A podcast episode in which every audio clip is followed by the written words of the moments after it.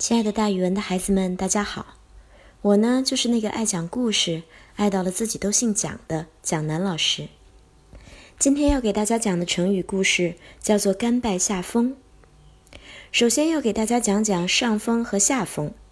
记得小时候吃烧烤的时候，经常听妈妈说：“你可不要坐在下风口，烟会吹到你身上的，去上风口。”所以，孩子们，上风和下风是相对来说的。风刮起来的时候，上风就是比较靠风吹来的方向，下风呢就是比较靠风吹走的方向。当然啦，烟都会顺着风吹的，所以站在下风的人就经常会被烟呛到。那“甘拜下风”这个成语呢，指的是真心的佩服，自认不如。春秋时期，秦国曾经给过晋国很大的帮助，后来秦国发生了粮荒。向晋国买粮，那个时候晋国的皇帝是晋惠公，晋惠公不肯卖粮给秦国，结果呀，两国就发生了战争，晋国在战争中被打败了，晋惠公也成了秦国的俘虏。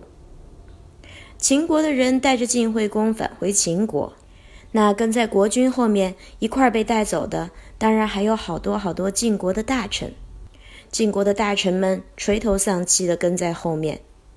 这个时候，秦穆公对晋国的官员们说：“虽然你们的国君晋惠公忘恩负义，但是我们秦国也不会把你们作为俘虏带回国去的。”听到这里，晋国的大臣们纷纷跪下叩拜，说：“我们这些臣子在下风，听到了秦穆公您在上风头说的话，希望您说话算数。”后来呀，秦穆公果然把他们全都放了，于是“甘拜下风”这个成语就由此演化而来。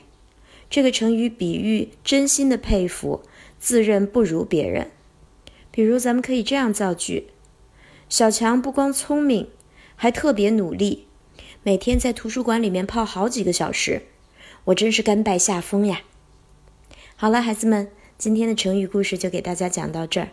咱们明天再见哦。